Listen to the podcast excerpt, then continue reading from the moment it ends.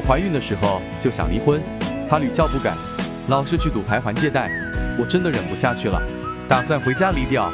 坤造、戊辰、甲寅、壬寅、辛亥，今年工作也不顺，也没啥财运。请问仁泽易道师傅，明年转庚戌大运会怎样？仁泽易道解析：壬水在年之辰中有气，时柱印比生身，但生在寅月失令，全局异类多。此局要以身若论，月柱干支皆食神，日支也做食神，食多则为伤，主你感情上挑剔，婚后容易对配偶看不顺眼，夫妻间多争吵矛盾，婚姻不顺，全局没有正官星，也是夫妻关系疏远的体现，说明你对配偶不太重视，心里没有他，不在乎其感受，要么夫妻聚少离多。今年辛丑，印星旺，印星是专门制约食伤的，加上干支官印相生。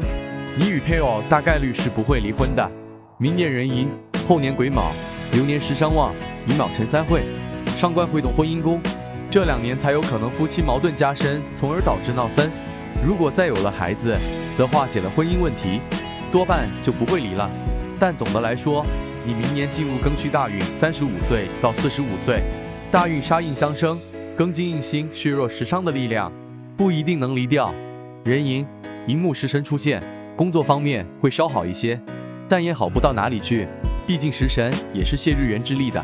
从你后半生大运看，一路杀印相生或是官印相生，适合走管理线路。